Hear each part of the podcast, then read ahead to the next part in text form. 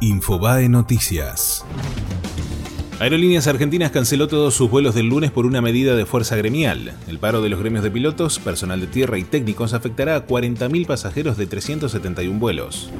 El dólar subió por encima de los 38 pesos. En el promedio de bancos de la City porteña se vendió al cierre a 38 pesos con 51 centavos y a 38 con 50 en el Banco Nación, alcanzando su precio más alto de noviembre.